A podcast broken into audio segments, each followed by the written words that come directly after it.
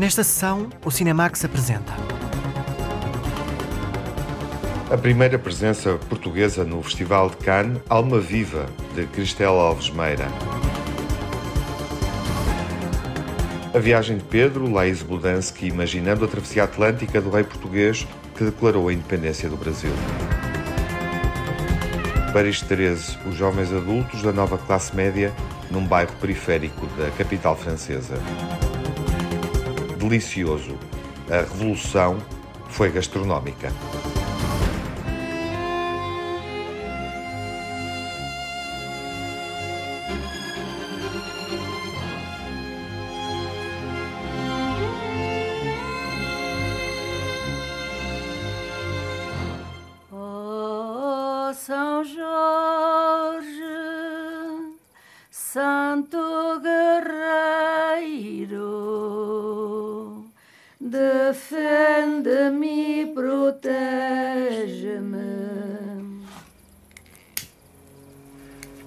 Primeiros filmes que vimos na competição do Festival de Cannes é a primeira longa-metragem da realizadora luso-francesa Cristela Alves Meira, Alma Viva, rodado na aldeia de Junqueira, Vimioso, Trás-os-Montes. Cristela Alves Meira apresenta o filme na Semana da Crítica, foi o primeiro filme exibido nesta seleção paralela competitiva do festival e está com os ouvintes da Antena 1 e do Cinemax após a primeira exibição. Olá, Cristel. Olá, Tiago. Foi emocionante. Claro, foi muito emocionante porque foi a primeira mesma estreia hoje de manhã, primeiro público. Eu não, não pude ficar na sala porque estava convidada para entrevistas e então não sei como é que penso, como é que foi. Tens que me dizer, tu é que estavas na sala, não é? Foi bom, correu bem, foi, foi aplaudido durante os créditos finais, estás de parabéns. Uh, e terás mais noites, obviamente, para celebrar esta, esta tua chegada ao cinema maior, digamos assim, num festival como Cannes. Uh, isso é importante, já falamos uh, sobre a importância que, que, isso tem. Gostava de perceber o tempo que demoraste a fazer esta viagem, que é pessoal e que é familiar, o tempo que demoraste a cuidar desta, desta história misteriosa passada nas terras de Trás-os-Montes. Bem, uh, o início, o início, a primeira ideia foi há muitos anos atrás, quase sete, uh, quando eu comecei a fazer a minha primeira curta, já estava com essa ideia de, de, de filmar e de contar essa história alma viva na aldeia da minha mãe. E então foram muitos anos, quase quatro anos de escrita e depois o, também é, pronto, todo aquele tempo para financiar o projeto, porque uma primeira obra é sempre um grande desafio encontrar parceiro, parceiros uhum. uh, e também para mim eu não venho, não fiz escola de cinema, então também, uh, como é que eu posso dizer, escrevendo este filme também foi para mim uma escola de aprender a fazer cinema e então também, entretanto, eu estava a escrever esta longa e fiz quatro curtas que também foram uma preparação até chegar a este ponto de alma viva e estar aqui hoje, mas uh, é um percurso bastante um, demorado, mas que permitiu também uh, a obra chegar a esta maturidade. Sim, porque hum, desde o Campo de Víboras, que foi filmado lá, até o Herói Invisível, que é, que é filmado na área de Lisboa, o Tchau Tchau, que é um filme feito no confinamento, a tua última curta-metragem sobre a questão da morte, que está presente também eh, neste filme, o Sol Branco, que também foi filmado em Trás-os-Montes. Um, tu desenvolves em, em, to em, todas essas quatro curtas-metragens aspectos que depois são trabalhados. É, foi um puzzle, no fundo, não foi, Cristel? Foi mesmo um puzzle. Podemos, eh, eu aproveitei das curtas para começar também a trabalhar com atores uh, o Duarte, a Ana Padrão, uh, a Lua Michel. São atores que já vimos nas curtas e que regressam na longa. Foi também uma preparação de uma zona, quer dizer, de um território. A minha aldeia, claro que em 2016, quando filmei a primeira vez na minha aldeia, foi com o Campo de Vibras, ninguém conhecia o cinema. Uh, oh, até não, desculpa, 2014, Sol Branco, estou a enganar. É isso, Exato, uh, Sol Branco, é Sol Branco 2014. E isso também conseguir o que conseguimos fazer com os atores não profissionais, porque a maioria dos atores são não profissionais no Alma Viva, são pessoas da minha aldeia ou da zona, da região, uhum. pessoas que tornaram-se a, ser atores uh, e que não sabiam nada do cinema antes de nós chegarmos por lá. E então foi um grande desafio para nós todos conseguirmos este, traba este trabalho junto. E eles, como eu, tenho muito orgulho uh, no resultado, porque acho que acreditamos no que estamos a contar, uh, fazemos o retrato de uma comunidade de crenças, de tradições que são bastante ativas ainda hoje e ao mesmo tempo há assim uma parte mais antropológica e ao mesmo tempo é uma ficção porque aqueles rituais que eu vou contar, eh, a forma dos rituais acontecer no filme são inspirados por culturas também que não são de trás dos montes. Eu fui buscar eh, outros rituais na Ásia e outros países e então não podemos esquecer que o que eu vou contar sobre a bruxaria, claro que é tem documentação da realidade e ao mesmo tempo eu quis ter uma certa liberdade e, e, contar uma ficção, uma história que tem a ver com o conto, do ponto de vista de uma menina que nos traz também nesta dimensão mais uh, fantástica, mística, mística uhum. onírica, onírica, que a infância permite também. Uhum. E eu estava, uh, ao ver o filme, pensei numa coisa: tu tens uma ligação, tendo crescida em França e vivida em França, estás a fazer o teu cinema em Portugal e trazes nas tuas histórias, nas tuas narrativas, eh, essa ligação mais eh, antiga, mais ancestral ao território e aos lugares, aos lugares de Vimioso, aos lugares transmontanos. Eh, o que é que está aqui da tua infância? Ou da tua juventude? Dos tempos passados, das férias passadas naquele território? Há muitas coisas autobiográficas. Bem, o que é que eu posso dizer? uma avó mística, é com certeza. Uh, mulheres que na minha família acreditam no poder das plantas, nos espíritos, uh, uma relação com o oculto ativa e também não só com a religião católica, mas também com aqueles rituais mais ligados a paganismo isso faz parte da autobiografia. Também uhum. uma aldeia, que é uma aldeia onde eu, desde que nasci, eu conheço esses decores. Essa aldeia é a minha aldeia, a Junqueira, a aldeia da minha mãe, da minha avó. Aquela casa onde filmámos é a mesma casa da minha avó. Isso também faz parte da história. A Lua Michelle é a minha filha. Pronto, uhum. ali foi um Sim. filme mesmo feito em família e ao mesmo tempo essa família que aparece no filme é uma família de cinema, porque não há ligações reais familiares entre eles. Por exemplo, a Ana Padrão não tem nada a ver, mas ao mesmo tempo tem a ver, porque ela vem de uma aldeia que é ali perto de Santo Olhão, que é uma aldeia, eh, uma aldeia que é situada a 5 km da Junqueira. Um, também uh, o que traz a minha história, uhum. por exemplo, todo o trabalho sobre o som, uh, quando tivemos que fazer aquele ambiente de como é que eu posso, fauna, fauna animais, como é que se diz em português? Uh, o ambiente de, de, noturnos, por exemplo, podemos ouvir os lobos no filme, lobos ou, ou os gritos das corujas, coisas assim, tem a ver com memórias da minha infância, porque quando eu ia lá de, de menina, os lobos ainda estavam uh, presentes nessa aldeia. E então isso também faz parte de memórias que, que tentei voltar a pôr na ficção e nessa aldeia nessa, nesse retrato de uma aldeia que na verdade não existe, é uma aldeia de cinema. Um, mas, e, mas... e esse, esse, essa ligação com o lado mais arcaico tem a ver com o meu.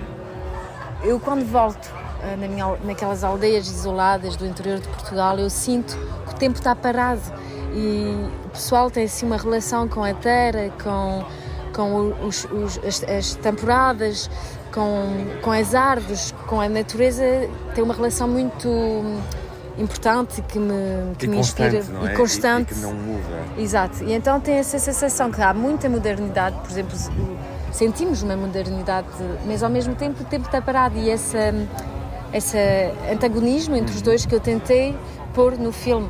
Essa avó que eu tenho, o retrato da avó é muito moderno e ao mesmo tempo muito arcaica. Sim. Uh, e há uma questão de geração, porque, porque esta ideia de, de, ter, de ter a capacidade de lidar com as mesinhas, com os feitiços, uh, uh, isto passa, passa de, desde a avó até à criança. E esse podia ser o teu lugar. Tens noção disso? Pensas isso? Sentes isso? tu poderias também estar naquele lugar e num determinado momento da, da tua vida seres aos olhos dos aldeões, dos habitantes daquela aldeia, uma bruxa? Uh, é, eu acho que o que eu sinto é, tal como a avó da Salomé, a avó está com uma vontade de transmitir um saber ancestral e segredo à, à neta, não é? Eu, como realizador, estou com uma vontade de transmitir essas histórias, uh, que, essas lendas, essas lendas urbanas, uh, que para mim são tipo a memória arcaica de Portugal, ou a matriz original da nossa cultura, as nossas tradições. Então, por isso eu sinto que quero, ser, quero estar na transmissão com este filme. Agora, eu ser bruxa, uh, não. Ou estás é, destinada a. Não sei, não, acho que não é por aí, mas, uh, mas eu sinto. Isso corre na família, não é? Corre no sangue daquela gente. Não sei. Eu acho que ser. Eu, eu a mensagem, se posso falar de mensagem que eu posso transmitir uh, à nova geração, como a minha filha, é, é mais o lado política de ser bruxa. Porque ser bruxa é uma forma também de existir para mulheres, é ser tra transgressivas. Aquela Salomé, aquela menina, uh, vai sair de, do retrato que a sociedade cria para ela. Por exemplo, a sociedade quer uma menina razoável, simpática, bem educada. E a Salomé não, vai voltar, uh, vai... Um, eh, vai sair daquele lugar, sair daquele lugar rural vai, diferente. Sim, porque ela vai claro. querer vingar-se, uhum. vai querer matar, vai querer sair do quadro razoável que a sociedade quer para as mulheres. E por isso é uma emancipação e é uma transgressão também da nova geração. Ser bruxa, ser transgressiva e assumir a nossa parte mais misteriosa, mais. Uh, uh, então, mesmo, também em França, por exemplo, houve e na América, houve um movimento muito político nos anos 70 à volta da bruxa, que foi uma figura que foi uh, recuperada pelas feministas e faz sentido. Porquê? Porque elas querem mexer com o, a sociedade a imagem que, que o patriarcaísmo, não sei se é assim, é patriarcado quer para nós mulheres, quer exato, quer instituir a nós. E nesse sentido, há também aqui um artifício de bruxa no teu cinema, não há dúvida. Claro, não sei se entendi. Artifício de bruxa? Artifício no sentido de uma certa magia, de uma certa bruxaria. Sim, claro, eu, eu gostava que as pessoas a sair do filme eh, sentissem essa ligação que podemos ter também com os invisíveis. Os invisíveis são aqueles que passaram antes de nós, os nossos antepassados, e eu sinto vontade mesmo de ligar com essas memórias que nos trazem muito saber. Eu acho que não podemos desligar com os nossos antepassados e o filme tenta uh, falar sobre isso. Há uma frase muito importante que diz o Duantas, que é os mortos fecham os olhos aos vivos e os vivos abrem os olhos aos mortos. Está tudo nesta frase, dessa relação que temos que de ensina o que nos, os nossos antepassados podem nos ensinar. Já abrimos os olhos no Festival de Cannes, agora vamos esperar. O filme deverá estrear no outono nos eh, cinemas portugueses. Obrigado, Cristel. Obrigada a todos. Tiago, obrigada. Alma Viva, de Cristel Alves Meira, uma história sobre luto e tradições, rodada em Trás-os-Montes e exibida na Semana da Crítica do Festival de Cannes. A viagem de Pedro continua nos cinemas. O filme sobre o regresso de Dom Pedro a Portugal após a independência do Brasil já pode ser visto. Depois de uma estreia no Indy, está agora nos cinemas nacionais. Você sabe o nome disso que eu tenho? Não tem um nome específico. Laroyeixo, Bojubá. A morte tá perseguindo você. Tem uma pessoa que gosta muito de você, mas tá querendo levar você pra lá também. Você quer tentar novamente hoje? Tô cansado. Eu não gosto quando me olham assim. Vamos fazer esta viagem histórica de Dom Pedro, atravessando o Atlântico, com a realizadora Laís Budansky, a nossa convidada. Olá, Laís, bem-vinda. Olá, muito obrigada pelo convite. É um prazer enorme estar aqui. De nada, é um gosto recebê-la no Cinemax na Antena 1 nesta passagem por Portugal para acompanhar as estreias do filme, no regresso também ao Porto, cidade emblemática eh, nas lutas que Dom Pedro também travou depois da independência do Brasil. O filme chama-se A Viagem de Pedro. Eh, porque Pedro e não a viagem de Dom Pedro? Boa pergunta. É, justamente porque o, o filme ele não tem como objetivo é, narrar fatos históricos, mas sim entrar no, na, na, no universo mental é, do Dom Pedro. Dom Pedro I no Brasil, é assim que ele é conhecido, e aqui Dom Pedro IV. É, e é muito interessante porque, na verdade, é, o Dom Pedro I sai do Brasil expulso é, sem nenhum poder político, sem dinheiro, sem, sem nenhuma estrutura, é, doente também, e com a ambição de vencer a luta contra o seu irmão Dom Miguel aqui. Uma, uma, uma, uma aventura quixotesca que não parecia possível, mas com o apoio da cidade do Porto, uhum. isso foi possível. Claro que também com muita inteligência, a estratégia militar. Mas eu me debrucei justamente em entender é, por que esse homem estava sentindo esse fiapo humano, com tanta culpa, tanta crise, e da onde ele tira forças para depois, quando chega aqui, vencer a guerra. É, o filme se passa realmente no Atlântico, nesse limbo entre dois mundos, nesse momento de, de, de muita insegurança dessa personagem. Fizemos tantas vezes esta travessia, aprendemos isso, obviamente, nos manuais de história, e de facto o filme um, coloca-nos coloca perante uh, uma personagem que, não sendo um, desco um descobridor, uh, fez uh, essa viagem, essa travessia atlântica, Portugal-Brasil, Brasil-Portugal, de uma forma muito atormentada e extraordinária. Porque ele, nessa viagem, em boa verdade, está entre dois países, já nessa altura, e, e, está entre duas eh, realidades distintas, totalmente distintas. Uh, o Brasil que ele deixa para trás, já independente, e Portugal que ele vai encontrar numa convulsão, sendo decisivo para o desenrolar também da história portuguesa. Que viagem! Como é que descobriu Dom Pedro? Em que momento? Uh, o que é que. Esse, esse projeto, é que te, na verdade. O que é que te atraiu nesta figura? Uhum nasceu do próprio ator, é, é, Cauã Raymond, ele faz o Dom Pedro. Esse é um projeto, foi um convite dele, um, a, a, princípio uma ideia dele de contar a história da vida à morte de Dom Pedro, que realmente é tudo muito interessante, mas o convite veio, na verdade, com uma carta branca que eu pudesse narrar como eu quisesse, uh, principalmente com o meu olhar enquanto mulher nos dias de hoje, olhando para essa personagem que é, na época não se tinha um olhar tão crítico. E hoje, quando a gente revisita a história, a gente entende que, apesar dele aqui em Portugal ser considerado um herói clássico, com suas estátuas, ser reverenciado, tirou de fato Portugal do obscurantismo, trouxe para os tempos eh, modernos, mas foi a custas de muita opressão. Opressão eh, de gênero e opressão de raça também, no momento em que o Brasil era, na sua maioria, e ainda é hoje, eh, composto de pessoas pretas mas sem os seus direitos, sem, sem e, e, apesar da escravidão hoje no Brasil não existir mais, é, ela existe de forma velada. Uhum. E este é também um filme para fazer essa reinterpretação. Há toda uma narrativa neste momento, do ponto de vista da filosofia, do pensamento, da escrita e do cinema. Um, e, e, essa também é uma questão portuguesa. Pode acontecer mais na, na África lusófona, obviamente no, no Brasil, mas sentimos que isso, esse questionamento também está a acontecer em Portugal e ele aí chega com essa intenção.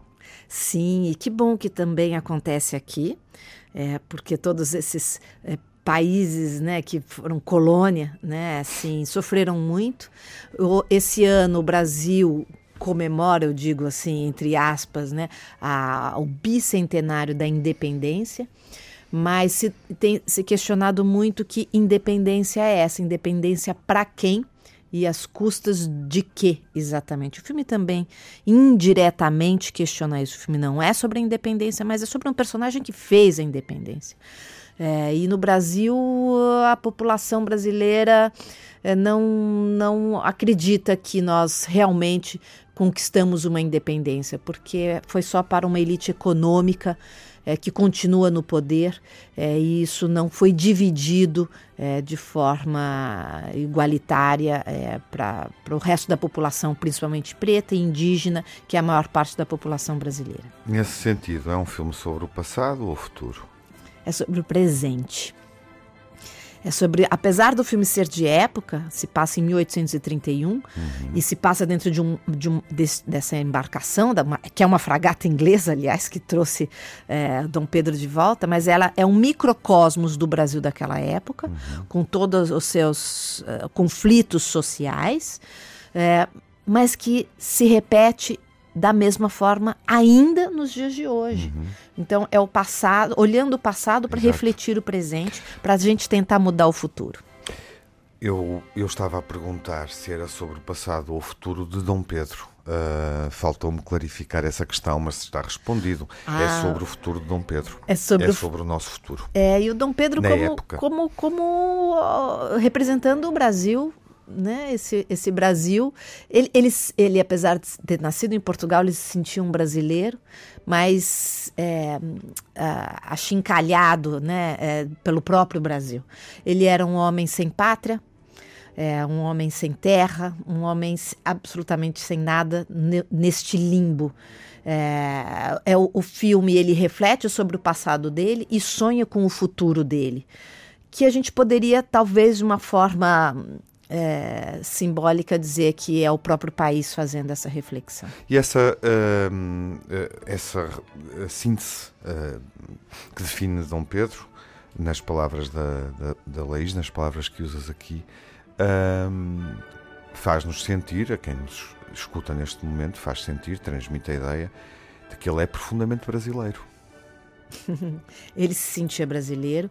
Aqui, a cidade do Porto, ele tinha um imenso carinho. Foi aqui que ele justamente venceu a grande batalha que parecia impossível, graças ao apoio da população do Porto. E por isso, quando ele morreu, um ano e meio depois dessa batalha vencida, é, ele pediu que quando ele fosse enterrado, ele sabia que ele estava perto da morte, ele estava muito doente, que ele, o corpo desse dele fosse é, é, enterrado no Brasil, uhum. porém, porque ele se sentia brasileiro, porém o coração dele ele exigiu que fosse é, colocado, enterrado na cidade do Porto como uma homenagem à população do Porto que com ele sonhou uma Portugal é, com um pensamento é, liberal e saindo do obscurantismo.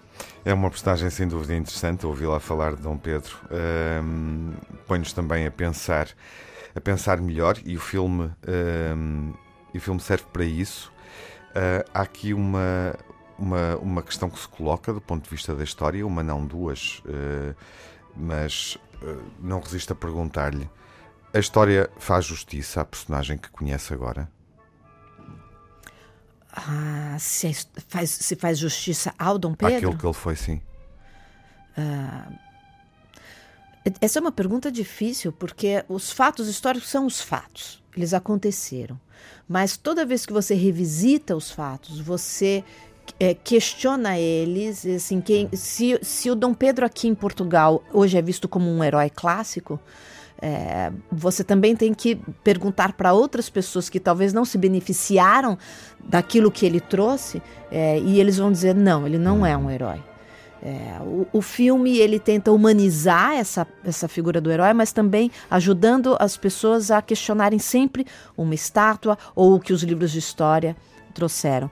É, eu acho que a história não vai ser nunca justa, é, porque de, é, qualquer pessoa ela é feita de muitas camadas e uhum. contradições. É muito difícil você dar conta de tantos lados. Esse filme trouxe só mais um lado. Acho que muitos outros filmes podem ser feitos e novos livros devem ser escritos, trazendo novas vozes. Uhum. E se calhar, do ponto de vista da narrativa histórica, a justiça seria feita com uma biografia ou uma autobiografia, algo que não existe, mas eh, algo que pudesse humanizar a personagem, porque os dilemas são tremendos, não é? Os dilemas que percebemos que ele viveu e que o filme um, ehm, nos mostra. Uh, enfim, há aqui, uma, há aqui uma lacuna histórica, no fundo é sobre isso que estou a falar e é sobre isso que quero eh, perguntar, eh, questionar, encerrando a conversa. Como é que se filma uh, este tempo, esta personagem neste, neste momento?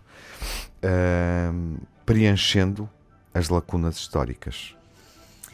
É, pois é, esse, quando eu descobri uma lacuna histórica, eu falei, ai, que bom, é aqui que eu quero me debruçar, porque eu, enquanto artista. Uh, Esse é o sonho de qualquer ator. Que, uh, idealmente.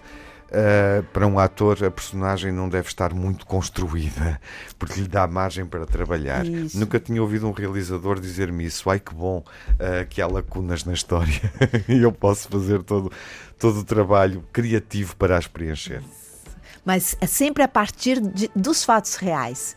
Tudo que está no filme, apesar da, do trecho da viagem realmente não ter nenhum registro, mas tudo o que acontece nessa embarcação, tudo, absolutamente tudo, é a partir de fatos reais que aconteceram antes da embarcação ou depois, quando a, a embarcação chega na Europa. Ou seja, é, é a gente, é, eu não inventei nada. Eu só coloquei dentro do barco. Uhum. Mais uh, um convite na despedida, uh, ou a despedida pode ser um convite, uh, um até já nos cinemas para, para os nossos ouvintes Sim, eu, a viagem, viagem, de Pedro entra em cartaz é, em Portugal antes do Brasil. O Brasil é só mais para frente. Uhum. Então, eu estou muito ansiosa. O Cauã Raymond também. Ele vive o personagem do Dom Pedro. É um personagem, um filme que nasceu com ele também. Então, e, e diz sobre os nossos dois mundos, aquilo que nos une, aquilo que nos separa através dessa personagem. Então, eu convido a todos para irem ao cinema e saber um pouquinho mais da história. Se o filme não trouxer tudo, tem é, pelo menos que provoque para que as pessoas é, sigam atrás de, das informações. Está feito o convite para um, acompanhar o filme sobre esta viagem em 1831 e está feito o convite. Obrigado, Leis, por ter vindo. Obrigada, um prazer imenso. Uhum. Está feito o convite para os ouvintes em Portugal, já, e uh, para os que nos podem uh, escutar uh, a qualquer momento em podcast.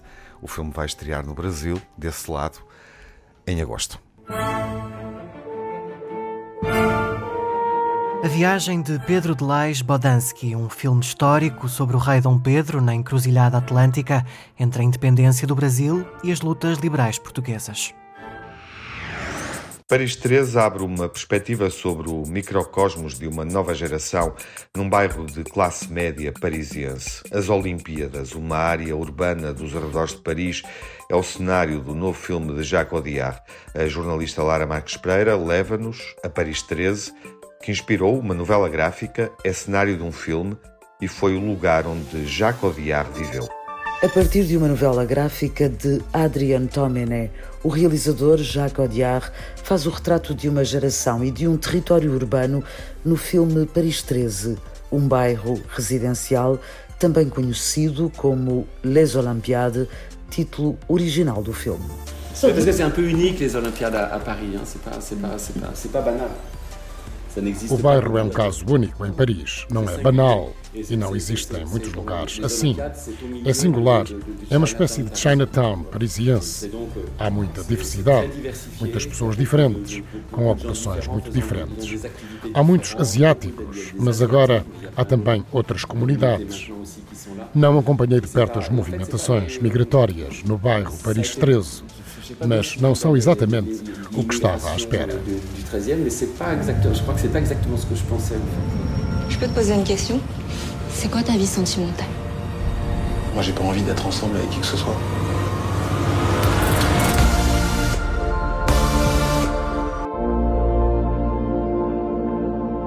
Emile, descendente de uma família de Taiwan, está decidida a cortar com as tradições da sua terra natal e vive apaixonada por Camille, um professor com ambições no ensino universitário, mas que tenta gerir as frustrações profissionais através de relações sexuais sem amor.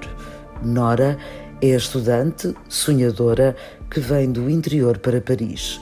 A este triângulo junta-se Amber Sweet, estrela de uma sala de sexo na internet.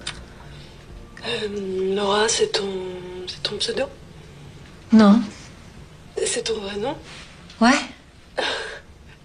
Nora Ligier 75 Ouais. Sérieux Tu utilises ton sur un site porno Quatro personagens cruzam-se nos nossos dias e este é o território temporal do filme de Jacques Audiard que aos 70 anos de idade oferece um olhar atualizado sobre jovens de classe média que ainda não encontraram os seus lugares num bairro onde se misturam gerações, profissões e identidades.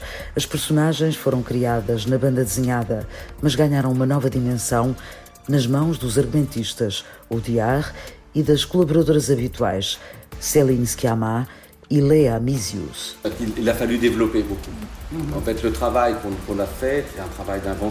Tivemos que desenvolver bastante a história. Foi um trabalho de invenção das ficções e também inventamos uma personagem. um personagem, euh. Foi também um trabalho que passou por inventar pontos de ligações entre as histórias que na novela gráfica não estavam ligadas. Tivemos de fazer este trabalho de interligação. Pourquoi vous êtes parti alors Pour m'installer à Paris.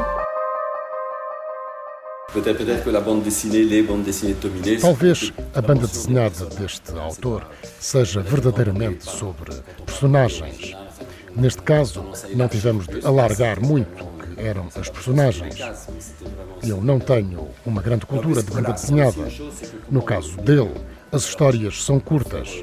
Podem ter 10 páginas, mas podem ter apenas 3. É um fenómeno de condensação. Vai direto ao assunto.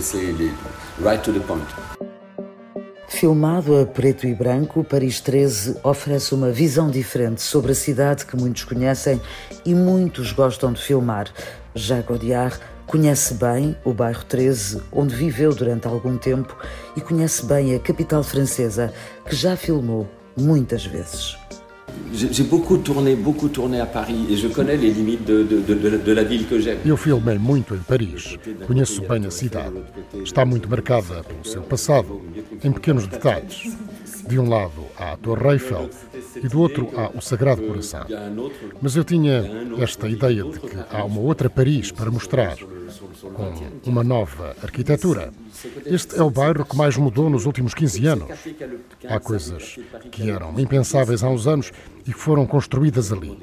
Mas eu acho magnífico. C'est quoi la chose la plus étrange, la plus humiliante que t'aies vécue T'es immature et égocentrique, Emily. Je crois que je suis fatigué. Je me sens juste encore plus merdique. Em 2009, com o filme O Profeta, Jacques Audiard filmou a transformação de um jovem muçulmano numa prisão francesa. Em 2015, conquistou a Palma de Ouro em Cannes com Dipan e a história de uma família de refugiados do Sri Lanka em França. Apesar deste ser um dos prémios mais cobiçados para qualquer cineasta, Audiard desvaloriza. O muda é o facto das pessoas poderem dizer que já ganhei uma palma. Até então não podiam.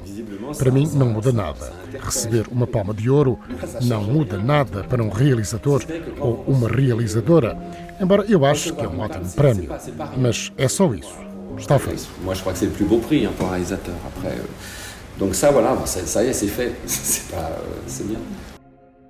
Paris 13 não chegou para repetir a Palma de Ouro em Cannes, mas foi distinguido com o prémio de melhor banda sonora com a assinatura de Ron, que resume na perfeição Paris 13 não chegou para repetir a Palma de Ouro em Cannes, mas foi distinguido com o prémio de melhor banda sonora com a assinatura de Ron, que resume na perfeição o olhar contemplativo e honesto de Jacques Audiard sobre o lugar urbano e diverso que é Paris 13 e também desta geração de classe média que se mistura entre culturas e que se divide entre a vida de adulto e o que resta da adolescência.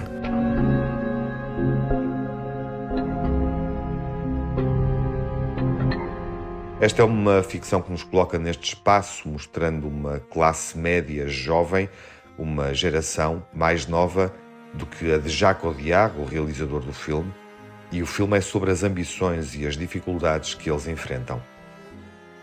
Paris 13. A arquitetura e o tecido social num filme rodado no bairro das Olimpíadas, na periferia da capital francesa.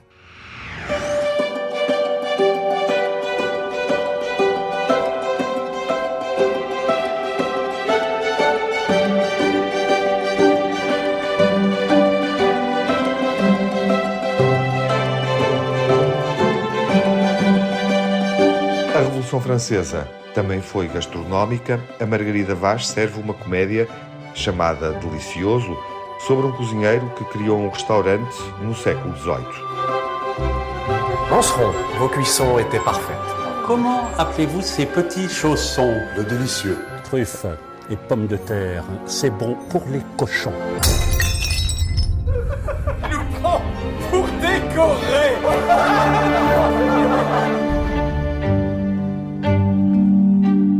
Delicioso vai às raízes da Revolução Francesa, ao aparecimento do primeiro restaurante. A temática do filme surgiu quando o realizador Henrique Bénard andava à procura de uma identidade que caracterizasse a França.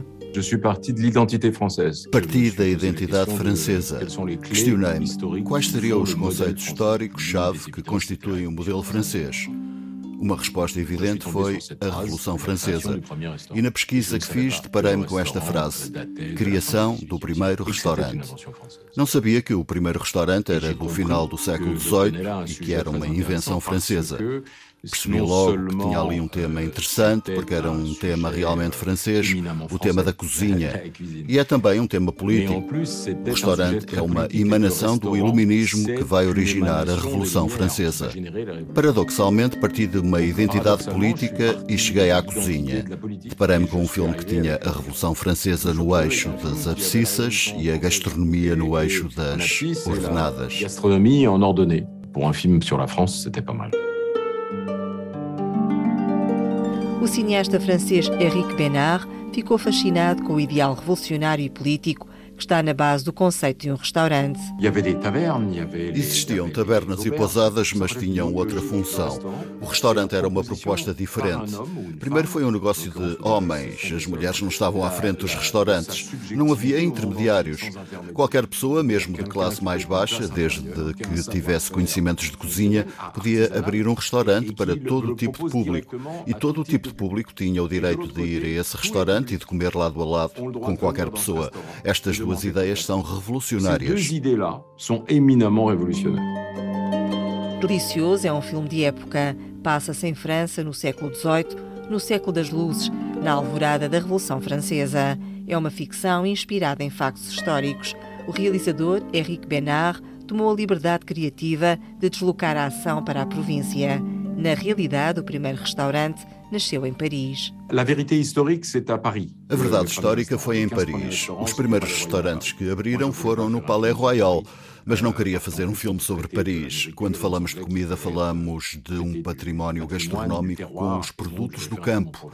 Então queria fazer um filme na província. Não há quase nenhuma informação sobre o primeiro restaurante que abriu na província. Como argumentista, deu-me uma grande liberdade. Gostei da ideia dos primeiros restaurantes à beira da estrada.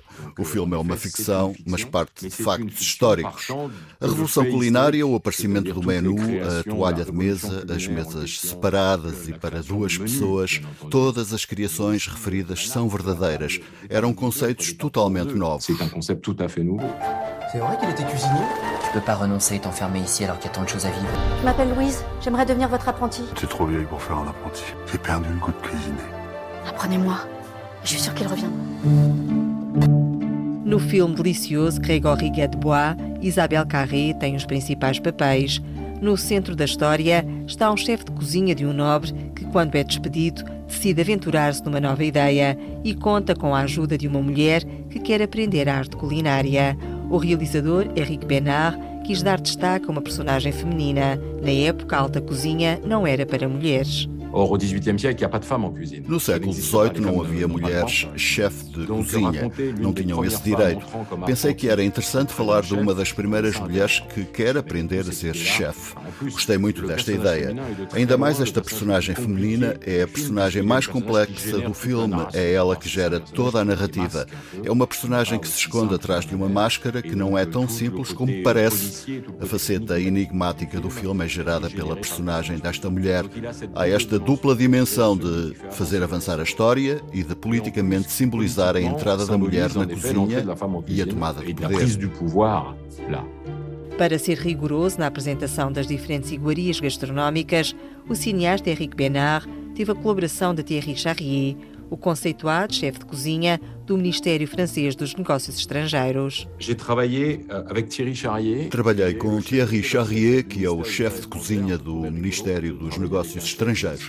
Pensei que era engraçado trabalhar com um chefe que é um homem que representa a cozinha francesa no mundo inteiro. Todos os diplomatas do mundo vêm comer ao Ministério dos Negócios Estrangeiros. É uma das grandes mesas de França. Ele foi o meu conselheiro. Eu escrevi o argumento, mas tinha de funcionar historicamente e tinha de haver um compromisso entre o bonito e o bom. Para um cozinheiro tem de saber bem, para mim, realizador, tem de ter bom aspecto. Propus-lhe apresentar pratos com sentido para a época, por exemplo. No filme temos o frango assado. Para mim simboliza o almoço de domingo, a chegada de uma cozinha simples e popular, em contraste com a cozinha dos nobres que se vê no início do filme, uma comida muito vistosa que se come com os olhos, cheia de brilho e de cor. Si vous donnez un peu de mal, les diligences s'arrêteront ici avant la fin de l'automne. Partager cet endroit avec tout le monde. Noble, bourgeois ou paysan. Nous aurons besoin de tout l'espace pour une grande chambre à manger. Inventer un lieu de gourmandise, un lieu de bouche. As filmagens de Delicioso decorreram no departamento francês do Cantal, na região Auvergne-Rodano-Alpes. Uma casa de campo em ruínas foi o local escolhido por Henrique Benard para recriar o primeiro restaurante. Não há um único plano de estúdio. Filmei tudo no exterior. No filme temos a transformação de um local que no início são umas ruínas e se transforma num restaurante. Tive de procurar umas ruínas. Tinham de ter uma estrada ao lado, tal como uma estalagem do Pony Express, um local onde um viajante pudesse parar e trocar de cavalo. Queria que num ângulo de 360 graus não houvesse nada para que pudesse fazer um plano a partir do helicóptero. Foi muito complicado encontrar um local assim. Estive no Cantal, que é uma região de França um pouco desertificada e acabei por encontrar o cenário que me agradou. Delicioso, o título escolhido por Henrique Bernard, tem várias interpretações. Não é só o prato que é apresentado no filme. Delicioso é o nome da pequena couve que aparece no início. É o símbolo do lado artístico da criação de um novo prato. Em segundo lugar, Delicioso é o título do filme, também porque é a minha subjetividade. É o que é delicioso para mim. É a projeção do prato criado pelo chefe. Em terceiro lugar, delicioso é potencialmente a projeção ou surpresa de todos os atos de criatividade individual. Aprenda que os filhos oferecem no dia da mãe é um gesto delicioso. Penso que fazer a diferença é o que motiva um adulto ou uma criança, é o que leva à procura das particularidades. São estas as razões da escolha do título. Euh, voilà pourquoi ce titre-là. Realizado por Henrique Benard, Delicioso é um regalo para os sentidos, é um elogio à gastronomia francesa, é uma comédia histórica franco-belga sobre o aparecimento do primeiro restaurante. Sou o argumentista e realizador de Delicioso. Espero que vejam o filme o mais depressa possível. Ici, tous les clients sont ducs et tous les clients sont rois. Vous vouliez être libre de créer de nouvelles recettes Vous l'êtes Le monde est en train de changer. Pas d'avoir envie de manger, il faut savoir manger. C'est un art. La vraie cuisine n'est pas faite pour le commun des mortels. Que fait le peuple? Un jour, il s'assoira à la table, et ce jour-là, Chamfort et ses semblables finiront pendus à des potences.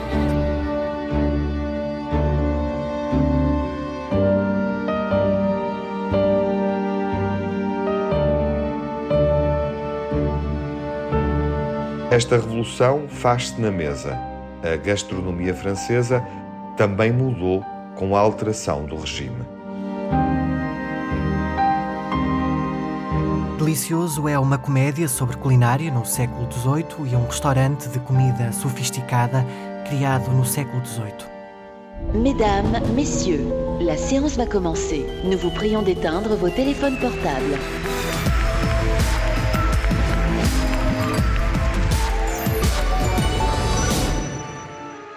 Na próxima semana vamos acompanhar mais estreias nacionais no Festival de Cannes. O Ariano entregou-se. Entregou-se? Confessou. Disse que foi eu que matou o Pedro.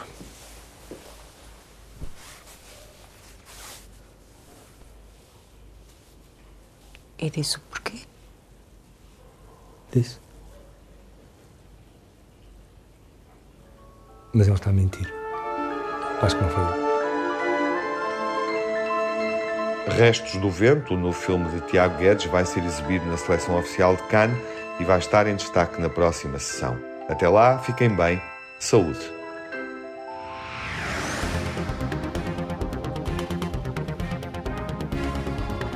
No Cinemax correm os créditos finais. Edição e coordenação de Tiago Alves, dossiês e reportagem de Margarida Vaz e Lara Marques Pereira, sonorização de Jaime Antunes e Rui Coelho, pós-produção de Rui Fonseca, banda sonora original de Cinemax composta por Nuno Miguel e remisturada por César Martins. O Cinemax é um canal de cinema em português, com sessões de curtas-metragens na RTP2, toda a atualidade na página digital rtp.pt/cinemax e também nas redes sociais. Torne-se fã no Facebook e siga-nos no Twitter.